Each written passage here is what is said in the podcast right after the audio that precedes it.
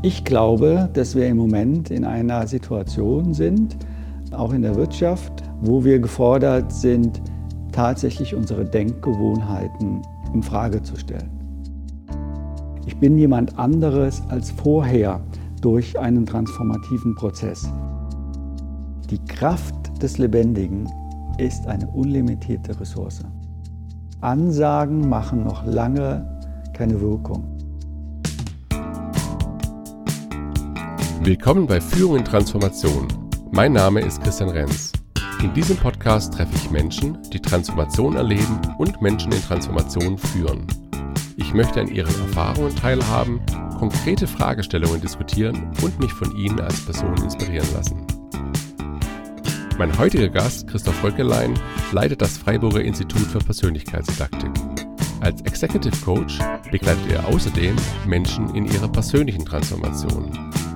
Ich spreche mit ihm darüber, warum das Thema Transformation uns gerade so stark beschäftigt und wo Change Management an seine Grenzen kommt. Und ich möchte wissen, wie er selbst Transformation in seinem Leben erlebt hat. Viel Spaß!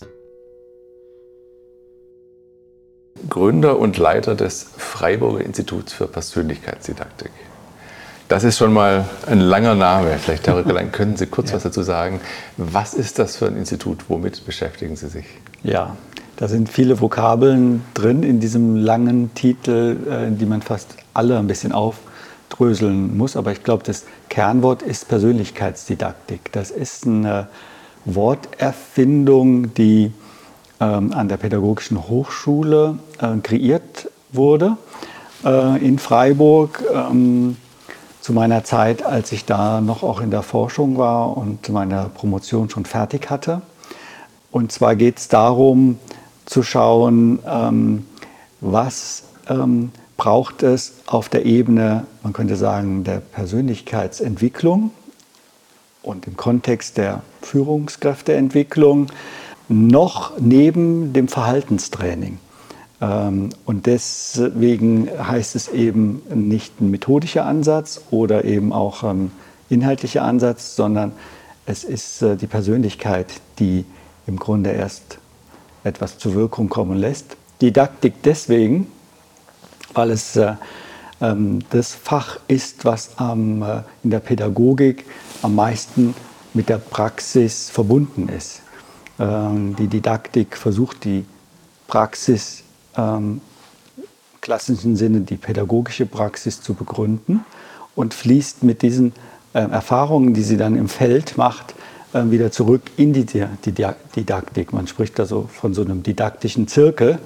Und es ist ein Feld, was eigentlich in der Organisations- und Führungskräfteentwicklung eigentlich kaum eine Rolle spielt, dass da jemand didaktisch drauf schaut. Methodisch schon, das machen viele. Äh, und mein Ansatz ist immer ein didaktischer. So ein kleines Fable von mir. Da schwingt ja schon gleich Persönlichkeit mit dann werde ich gleich persönlich mit so einer Einstiegsfrage, wie ist das Thema Transformation zu Ihnen gekommen? Oder wie sind Sie zum Thema Transformation gekommen? Mhm. Also ich, äh, wenn ich aktuell anfange, dann würde ich sagen, naja, man kommt ja heute kaum mehr um das Thema rum. So. Also hätte ich mich auch verstecken müssen vor diesem Thema.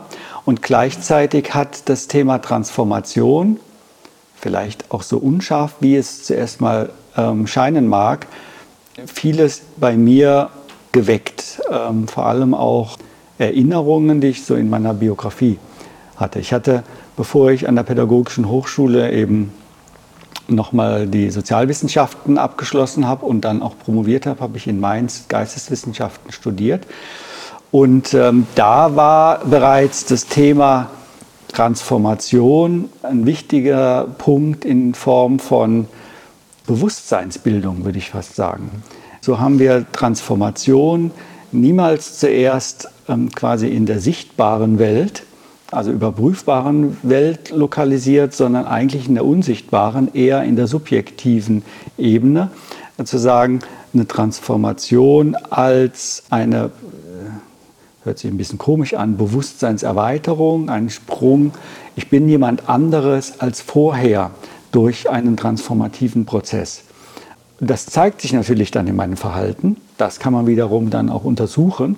Aber was da so in einer Person ähm, vor sich geht, äh, das hat mich schon immer interessiert. Also schon, man könnte jetzt schon sagen, das sind ja schon drei Jahrzehnte, oh je, oh oder noch länger, wenn ich dann zurücksehe. Zuerst mal geisteswissenschaftlich orientiert und dann bin ich ja viel stärker in die ähm, Organisation und Führungskräfteentwicklung gekommen. Habe dann auch noch das sozialwissenschaftliche Studium und die Promotion in dem Bereich gemacht und ähm, es kam immer näher.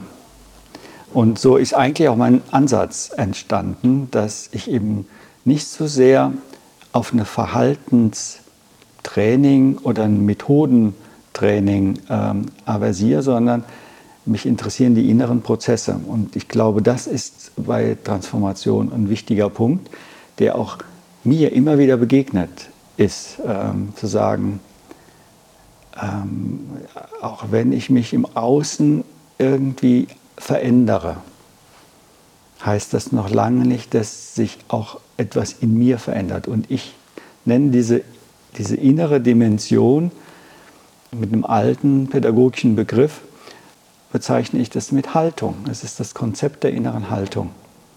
Das ist zuerst mal nicht überprüfbar, nur im Verhalten. Mhm. Das war jetzt ja schon fast so eine Definition von Transformation. Also ein Vorgang oder ein Prozess, durch den man zu einer neueren inneren Haltung kommt, mhm. sozusagen. Ähm, die Frage wäre jetzt, jetzt gibt es in der Wirtschaft natürlich auch andere äh, Dimensionen von Transformation. Ja. Also insbesondere die Transformation hin zu mehr Rendite, die Transformation von Geschäftsmodellen. Das sind ja alles äh, dann äußere Vorgänge. Wie, ja, wie passen so diese zwei Vorgänge eigentlich zusammen. Die Transformation ist rein auf das Innerliche, die ja, die ja nur dann anhand der Wirkung sichtbar wird.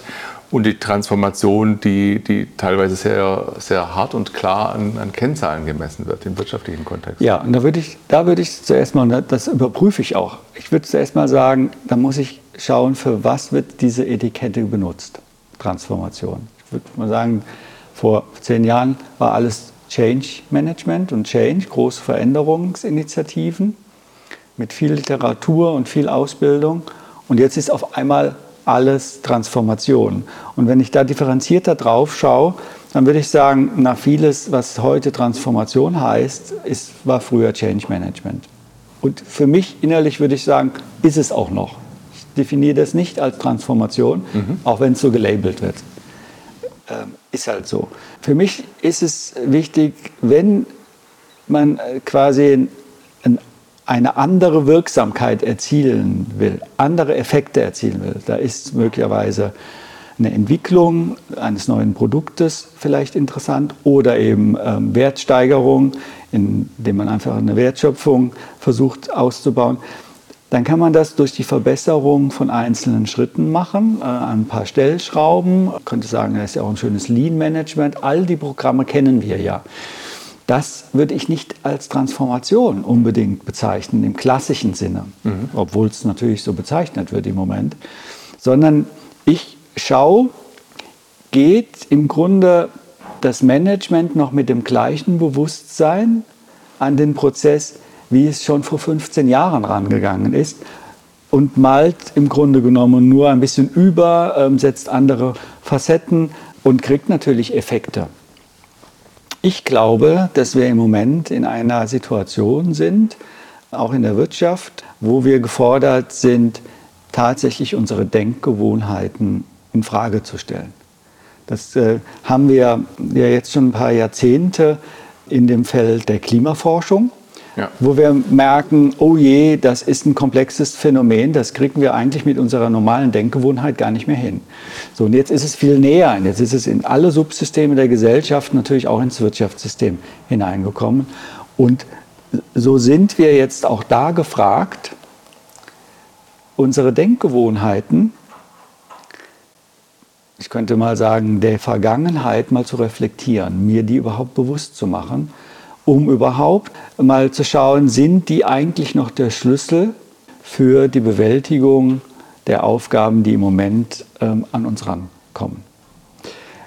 Wenn ich da zu dem Ergebnis komme, ja, ähm, ich kann da mit diesem Prozess noch eine Verbesserung machen, dann würde ich sagen, dann ist das für mich keine Transformation, sondern es ist ein schöner, geführter, reflektierter Change-Prozess, weil ich muss das Bewusstsein, mit dem ich diese Methoden und die Ansätze und Konzepte anwende, ich muss nicht mich verändern. Mhm. Und ich muss dann auch niemand anderen verändern. Ich nenne das ja immer in der inneren Haltung. Dann wird es vielleicht ein bisschen unbequem, da werden, dann kriegt man ja in dem Moment, wenn Geschäftsprozesse verschlankt werden, wieder aufgeteilt werden, äh, reorganisiert werden, da passiert auch viel, aber meistens ist es nicht unbedingt mit einer neuen Haltung verbunden.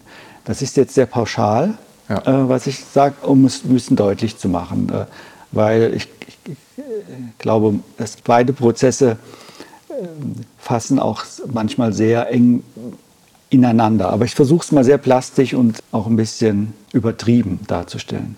Ja. Gibt es da noch zwei Ebenen? Also das eine ist die Transformation der persönlichen Haltung. Mhm. Das andere ist ähm, ein, ein Change-Prozess der Organisation, Methoden, Prozesse entwickelt, ja. auf neue Ziele hin, auf, ja, in Bezug auf eine Veränderung hin. Gibt es neben dieser persönlichen Haltung vielleicht auch so eine Art kollektive Haltung einer Organisation oder lässt sich das entwickeln? Absolut. Ähm, das ist ja unvermeidbar. Ich würde das mit der Vokabel Kultur bezeichnen. Das, was die innere Haltung einer Person ist, ist für mich die Kultur einer Organisation. Die Kultur spiegelt im Grunde genommen nur die Gesinnung von vielen Einzelnen. Nun fange ich, das ist meine Expertise eben, bei der Person an, weil ich weiß, eine Person ist im Grunde für mich immer der Schlüsselfaktor, wenn sie an bestimmten ähm, Positionen ist. Das sind Verantwortungsträger, sind Impulsgeber oder Führungskräfte, die auch dafür bezahlt werden, dass sie ähm, ein größeres Kollektiv in Bewegung setzen oder gestalten. So deswegen arbeite ich ja in meinem Bereich des Coachings mit Einzelpersonen, die eine Strahlkraft haben mhm. in ihr System. Aber natürlich, in einem Change-Prozess geht man sehr methodisch strukturiert vor. Natürlich hat man immer auch ein bisschen einen Blick auf den Prozess, wie, wie läuft das so, aber es ist zuerst mal ein Management-Prozess. Mit einem klaren, ja, mechanistisch mit, mit einem klaren Plan, genau, könnte ich auch sagen, schrittweise. Äh, man, man, man ähm, schaut, was ist die Ursache und versucht ähm, die Wirkung irgendwie äh, zu analysieren und dann macht man einen Plan und geht ähm, mit allen Managementinstrumenten, die man hat, auch planvoll vor, äh, mit allen ähm, Kontrollmechanismen.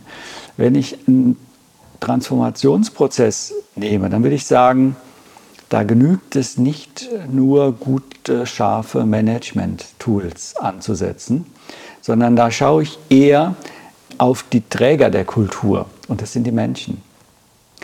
Wenn ich davon ausgehe, dass zuerst mal eine Transformation eine innere Wandlung ist, dann muss ich schauen, wie kann ich mit den Menschen anders in Beziehungen und Interaktion treten, die eben zuerst mal nicht Sie sagten mechanisch, ich würde auch sagen, nicht nach dem so einem kausalen, linearen Prinzip von Ursache-Wirkung basiert, sondern die Menschen zuerst einmal, wieder ein alter pädagogischer Begriff, in die Begegnung hineinbringen. Begegnung mit sich im doppelten Sinne, mit sich selbst und mit der Gruppe.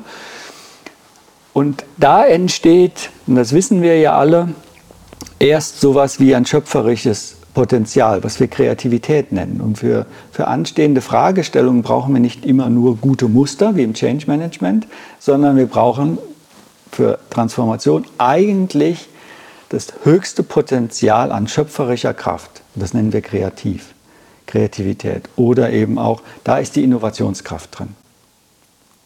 Und die kriegen wir nur durch den Faktor Lebendigkeit, um das mal ähm, so, und das spürt jeder, ob quasi äh, äh, wir eine Kultur haben, in der ich im Grunde, ähm, ich würde fast sagen, durchhalte und einschlafe äh, und Konditionen entwickeln, dass ich da irgendwie dadurch gut, gut, gut abarbeiten kann.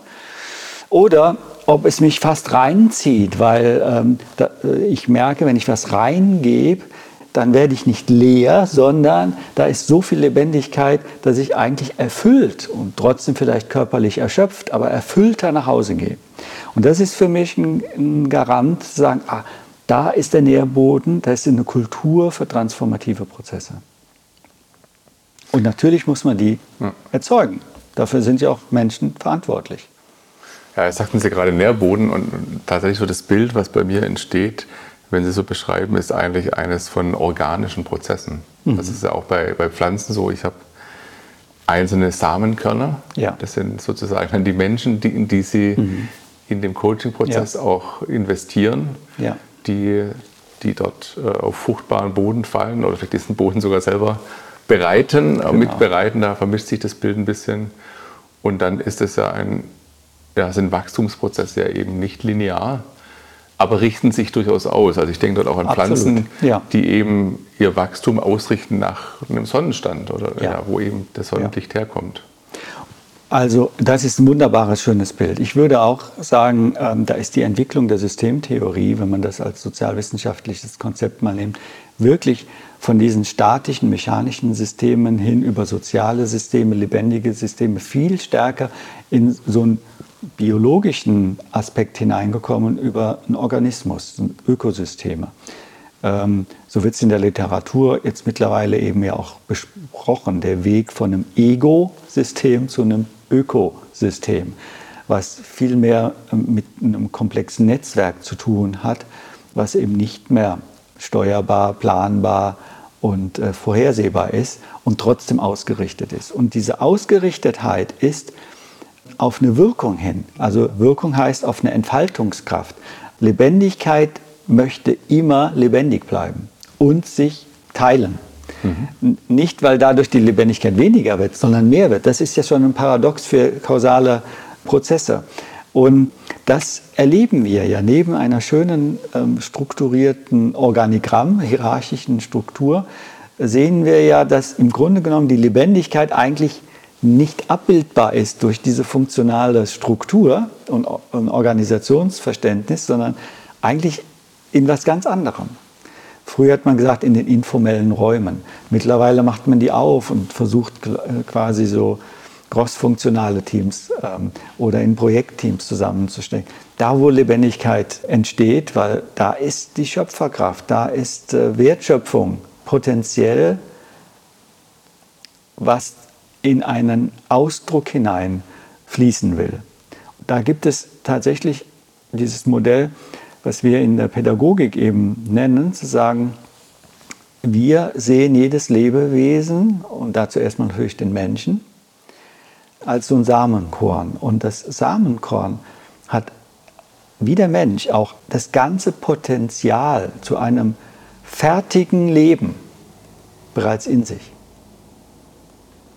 Das muss man, dies, das muss man ihm nicht reingeben. Was es braucht, ist gute Rahmenbedingungen, damit dieses Samenkorn anfängt, ähm, diese Tendenz des Wachstums in sich, auch aus sich heraus zu aktualisieren. Man, man muss ein Samenkorn nicht aufknacken. Es kommt ja. von innen nach außen.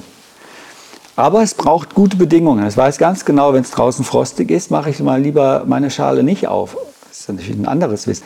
Diese Selbstaktualisierungstendenz ist ein Fachbegriff, den wir kennen und der im Moment in äh, lebendigen Systemen zu beobachten ist. Es gibt eine Tendenz des lebendigen, des schöpferischen, kreativen Potenzials, was strebt und was uns in manchen Augenblicken an die Grenze unseres Fassungsvermögens hineinkriegen, weil wir, kriegen die Kausalität nicht mehr hin, es nachzuvollziehen, zu kontrollieren, neu aufzusetzen, festzuhalten.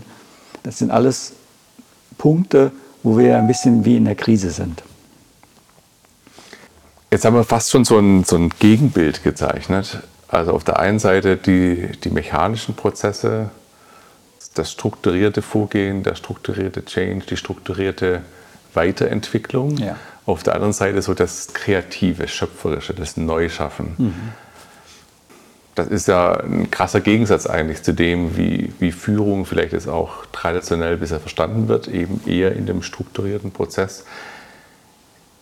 Ist das jetzt die, grob gesagt, Wachablösung? Also ist das jetzt das neue Modell und das alte hat keinen Bestand? Oder brauche ich von jedem Typus Führungskräfte oder muss ich vielleicht sogar als Führungskraft beides miteinander verbinden können? Ich glaube, die, die Wahrheit liegt wie immer irgendwo dazwischen. Für meinen Begriff ist es so, dass die Priorität sich verändert hat.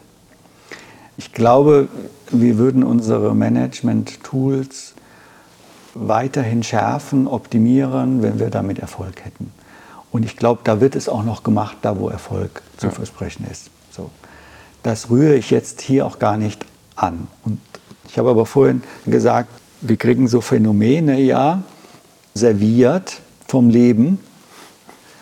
Da könnte man den Klimawandel hier nur als ein äh, sehr prominentes Thema nehmen, wo wir merken, also da kann ich meine bisherigen Instrumente und Konzepte so gut und verfeinern, ich komme dem nicht auf die Schliche und, und es ändert sich nichts. Ich bekomme den Effekt nicht hin. Ja. Ich verzweifle. So, und dann würde ich sagen, gut, da wo so eine Verzweiflung, man könnte, die Verzweiflung ist ja jetzt wieder eine personenbezogene Analyse, im System würde man sagen, wenn eine Krise auftritt. Und diese Krise entsteht dadurch, dass ich mit einer guten weiteren Optimierung ähm, selber ratlos zurückbleibe. Da würde ich sagen, okay, haltet mal inne und schaut mal, ob ihr mit eurer Denkweise eigentlich so weiterkommt. Und in meinem Bereich, das kann natürlich sein, dass ich natürlich auch gerade die Bereiche anziehe, weil das meine Expertise ist. Also man ist ja immer ein bisschen betriebsblind. Ich sehe aber, dass die Frage eigentlich an vielen Systemen ähm, gestellt wird. Also wir haben es auf der politischen Ebene, in den sozialen Systemen, in den Bildungssystemen, in den Finanzsystemen, und auch im Wirtschaftssystem. Es wackelt. Es wackelt und viele sind mit dem Latein am Ende. Und das ist auch gut so. Und das ist der erste Indikator dafür, dass es um Transformation geht. Wenn ich sage, und das ist gut so, dann meine ich, bin ich nicht froh darüber, weil wir alle äh, auch leiden darunter. Aber ich sage, das ist gut, weil es ist ein eindeutiger Indikator, dass möglicherweise eine neue Epoche beginnt.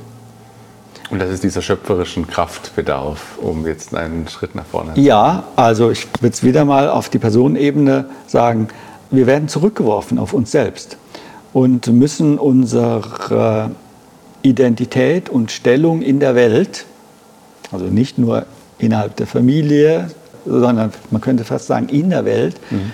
neu herausfinden. Wer da schnelle Antworten hat, dem bin ich immer sehr skeptisch gegenüber. Wir wissen das Neue noch nicht. Und das ist eben auch noch ein Merkmal von Transformation. Es gibt eine Orientierung, es gibt eine Ausrichtung. Aber ein transformativer Prozess hat immer sowas wie einen Überraschungseffekt. Wir nennen das ja auch eine Emergenz. Also etwas, was nicht vorhersehbar ist und auch nicht planbar ist, aber sich trotzdem ausgedrückt hat. Und da müssen wir damit eben auch umgehen können. Das ist ja das Phänomen an dynamischen, komplexen Systemen. Und deswegen bin ich immer vorsichtig mit schnellen und klaren, guten Antworten. Die habe ich auf der Change- und Management-Ebene, aber auf der transformativen Ebene muss ich mich immer wieder neu einlassen.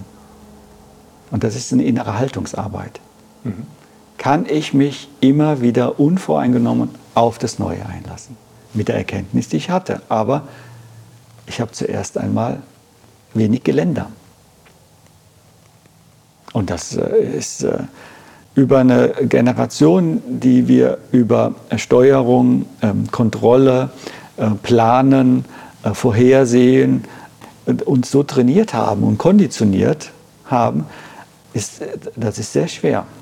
Als Bildungsexperte sage ich immer, dass in der Erwachsenenbildung, in der wir jetzt ähm, unsere Zielgruppe ja ist, dass ich sagen, das Schwierigste ist für uns das Verlernen. Das Neulernen ist super. Das macht jeder gerne. Aber jetzt sich bewusst zu machen, oh, noch mehr vom Gleichen zu lernen, bringt nicht den Effekt, den ich mir wünsche. Umlernen, okay, ist auch in der Form. Aber das Verlernen, also sich unvoreingenommen auf etwas Neues bei vollem Bewusstsein einzulassen, ist ja genau das, was wir Jahrzehnte versucht haben zu vermeiden. Weil ja auch Werte dranhängen. Also wir haben ja in unsere bisherige Bildung Erfahrung investiert. Ja. Und das aufzugeben, ist natürlich schmerzhaft. Ganz genau. Das ist gerade so für Europa Sitz der Aufklärung. Ähm, so, ja. Aber es ist nicht das eine gegen das andere auszuspielen, sondern ich äh, würde auch nochmal sagen, das ist, es ist die Mitte, also das Spannungsfeld von sowohl als auch. Ich brauche Planung, ich brauche und muss aber wissen, dass diese Planung im Grunde eine Vorläufigkeit hat. Muss gleichzeitig mich aber auch immer wieder öffnen für die Möglichkeiten, das Potenzial, es könnte auch ganz anders sein. Und das ist ja, äh, da könnte man sagen, da wird man ja verrückt dazwischen. Was ist das? Wie, da kommen wir mit unseren Steuerungslogiken nicht mehr hin. Wie machen Sie damit einen Wirtschaftsplan? Also ich würde es nicht gegeneinander, sondern ich würde sagen, wir sind ähm, aufgerufen, sehr dialektisch, das sowohl als auch bei vollem Bewusstsein, und das ist die Transformation. Wir brauchen ein Bewusstsein, dass wir nicht das eine oder andere sind, auch wenn es immer versucht wird zu polarisieren, sondern dass unser Leben genau in diesem Spannungsfeld sich ereignet. Zwischen geschlossenen Systemen und offenen Systemen. Da müssen wir handeln und gucken. Und die Dialektik würde ich gerne aufgreifen. Erstmal vielen Dank für den Impuls. Und es ist ja einerseits sehr herausfordernd zu merken, das erfordert neue Denkansätze, es erfordert auch Liebgewonnenes über Bord zu werfen, wenn ich mich auf eine Transformation einlasse. Auf der anderen Seite da sind wir jetzt sowohl als auch, es gibt ja auch den Aspekt der Hoffnung. Also mhm. gerade wenn ich merke, ich komme in meinem Kontext mit den bewährten Methoden nicht weiter, finde ich es jetzt auch ein schönes Zeichen Absolut. der Hoffnung, dass ja. diese Lebendigkeit ein Reservoir ist, das wir einzapfen können und nutzen ja. können für uns. In der Forschung spricht man mittlerweile davon, dass dieses Reservoir, was Sie nennen, die einzige Ressource ist, die unlimitiert ist. Die Kraft des Lebendigen ist eine unlimitierte Ressource. Das lasse ich einfach mal so stehen. Da können wir ein bisschen drüber meditieren. Das, genau. genau. Also, und ich kann mir vorstellen, es gibt auch Menschen, die sich in, in, Situationen befinden, wo es so nicht sichtbar ist. Aber das so einfach mal als Satz wirken zu lassen, ist vielleicht ganz hilfreich. Ja. Ich würde gerne mit zwei kurzen Fragen noch ja. das Gespräch beschließen. Also die erste, gibt es eine Fähigkeit aus sozusagen dem privaten Leben, also nicht als Institutsleiter, sondern als, als Christoph Röckelein oder ein, ein, Teil der persönlichen Biografie, wo Sie jetzt sagen würden, das ist für mich ein wichtiger Schlüssel geworden für meine eigene Führungsarbeit? Ja, und den erzähle ich an manchen Stellen auch schon immer mal. Ich glaube deswegen, weil er mir so wichtig geworden ist, je älter ich werde, weil es ist ein Erlebnis, was ich eigentlich schon sehr früh hatte. Ich bin in, in einer dörflichen Struktur aufgewachsen in einem Drei-Generationen-Haushalt. Das heißt, mein Opa und meine Oma haben noch mit im Haus gewohnt und mein Opa war lungenkrank und ist viel spazieren gegangen und hat seine Enkel äh, und Enkelinnen immer auch mitgenommen. Und ich durfte auch viele Wege gehen. Und da habe ich gemerkt, der hat wenig gesprochen, weil wenn er sich bewegt hat, braucht er die Luft zur ja. Bewegung. Und dann haben wir uns immer irgendwo hingesetzt. Und dann habe ich gemerkt, diese Ruhe und die Stille beim Gehen, also beim Tun, total beim Tun, bei, in der Aktion zu sein und zu bleiben. Mhm ist so etwas wie, da habe ich vieles verstanden, da konnte ich vieles verstehen, was da passiert, ihn verstehen, so. Und das habe ich natürlich als Kind überhaupt nicht reflektiert. Die Katastrophe ist dann eingetreten, als ich in die Bildungsinstitution eingetreten bin. Kindergarten, Grundschule, weiterführenden Schulen und, und so weiter. Bis hin, dass ich selber Lehrer dann irgendwann auch noch geworden bin, dann noch in die Erwachsenenbildung und so weiter. Da habe ich gemerkt, dass das Aha-Erlebnis, was da entstanden ist, ist, der Bildungsprozess, das Ausbilden meiner Persönlichkeit geht nicht von außen nach innen. Auch wie schön das ist, wie ich das quasi in allen äh, Bildungsinstitutionen ja mitbekommen habe, da hat man versucht, was mit mir zu machen. Sondern die stärkste Bildung habe ich erlebt, als es von mir in Ruhe aus mir herauskommen konnte. Und im Grunde bin ich in Krisen reingestolpert. Und diese Krisen haben mich erst an diese Geschichte, die ich da ganz früh ähm, erlebt habe, wieder zurückgebracht. Und sagen, der eigentliche Bildungsprozess, der uns durchs Leben führt, ist nicht Bildung von außen nach innen, die brauchen wir auch, aber mhm. der ist nicht existenziell, sondern ist Bildung von innen nach außen.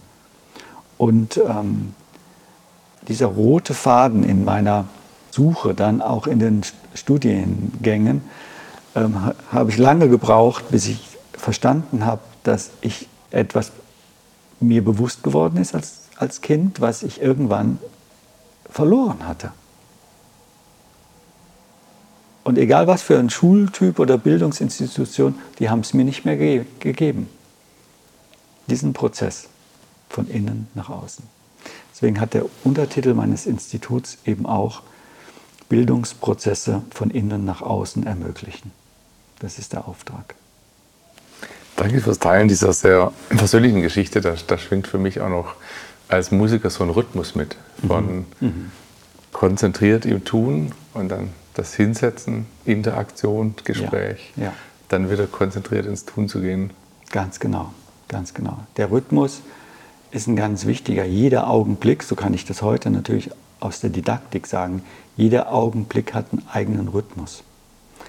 Schaffe ich es, mich quasi auf diesen Impuls als Puls des Lebens ja. einzulassen, dann bin ich immer kongruent. Das merkt man in jedem Gespräch, dass da, und dann sagt man, wow, war der authentisch.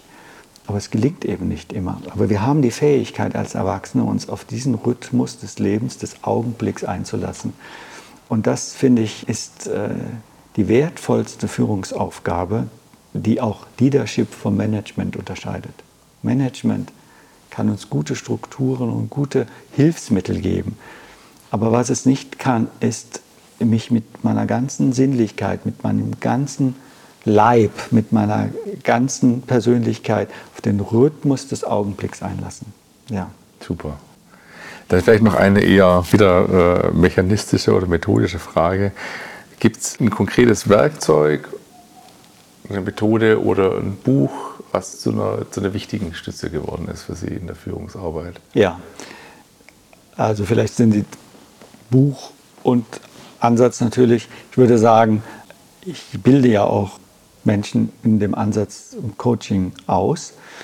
Und da würde ich sagen, wir legen Wert auf die Haltung. Und die Haltung kann man tatsächlich ganz toll in der Gesprächsführung üben. Da gibt es ganz schöne Elemente, die eigentlich in jeder Kommunikationstheorie mit drin sind. Dass ein Gespräch erst durch ein tiefes Verstehen entsteht mhm. und nicht durch ein kluges Mitteilen. Und das würde ich vielleicht so als methodischen Ansatz wirklich auch sehen. Ansagen machen noch lange keine Wirkung. Sich verstanden fühlen von einem Gegenüber hat einen Moment der Transformation. Also immer den Feedback-Loop quasi einzubauen. Ja, das ist wieder ein sehr schönes Instrument, immer wieder ein Feedback-Loop und dann wird es instrumentell, kann es schnell instrumentell werden der passt nicht immer. Es ist zuerst einmal nicht der Loop, ja. Ne, das kann ich mechanisch natürlich gut, ne, wiederhole ich wieder, mache ich eine Zusammenfassung, sondern es ist zuerst mal die innere Haltung, die umschaltet auf nicht ich, sondern du kannst mir was geben. Also nicht zu schauen, was hat meine Intention, meine Kommunikation beim Gegenüber ausgelöst, sondern erstmal wahrzunehmen, zu schauen, was ist da Ganz genau. Gegenüber. Und immer wieder, immer wieder. Also ein Reflex, den, den wir ja alle kennen, ist, sie sagen was und in mir kommt hoch, ach, kenne ich. Und ja. dann, geht, so, dann läuft das Gespräch natürlich auch. Dann können wir uns da über solche Geschichten erzählen. Aber in der Führung ist es wichtig, diesen Impuls äh, mitzubekommen, zu sagen, ach ja, kenne ich. Und dann zu sagen, beschäftige ich mich gleich mit. Ich bleibe weiter bei Ihnen. Ansonsten bin ich nämlich mit meiner Aufmerksamkeit in meiner Geschichte, reproduziere die Geschichte und schmücke sie mit ihrem, ähm, was sie dazulegen können. Äh, aber das ist nicht bewusste Führungsaufgabe. Das ist ein Alltagsgespräch. In der Gesprächsführung das ein bisschen mitzubekommen, zu sagen, ah, da sind zwar ganz viele Reaktionen, die das auslösen, aber ich bleibe nochmal bei Ihnen, ich öffne mich noch. Und wer das am schönsten rausgearbeitet hat, ist über die letzten 20, 25 Jahre äh, in diesen Büchern über lernende Organisation, das ist die Grundlage. Und dann die, die Fortführung über den ähm, Otto Schama, Theorie U, ich verdeutsche das jetzt mal, der hat wunderbar gezeigt, wie gelungene Veränderungsprozesse in Unternehmen gehen und woran merkt man das. Und ähm, der zeigt eben auf, dass man zuerst einmal mit allen Sinnen sich einlassen muss, um es sehr zu verkürzen, um überhaupt etwas Neues in die Welt zu, äh, zu, zu bekommen. Und äh, das ist vielleicht die Literaturempfehlung, die, glaube ich, im Moment schon ein bisschen wie, ist gar keine Empfehlung mehr, hat bestimmt schon jeder im Regal. Also Theorie U würde ich da als eines der Werke nehmen, die sehr anregend ist, immer wieder zu lesen. Dann ist es jetzt die Empfehlung, das vom Regal zu nehmen auf den Nachttisch, auf äh, die oberste Seite des Buches. Ja, ja, ob so eine Nacht-Einschlaf-Literatur ist, weiß ich nicht. Aber es gibt auch mittlerweile viele YouTubes darüber. Ja, ja super. Ja. ja. vielen Dank, Herr Dr. Röhrlein, für das Gespräch. Fand ich sehr anregend, inspirierend, belebend. Wunderbar. Von mir auch, auch ein Dankeschön an Sie und alles Gute.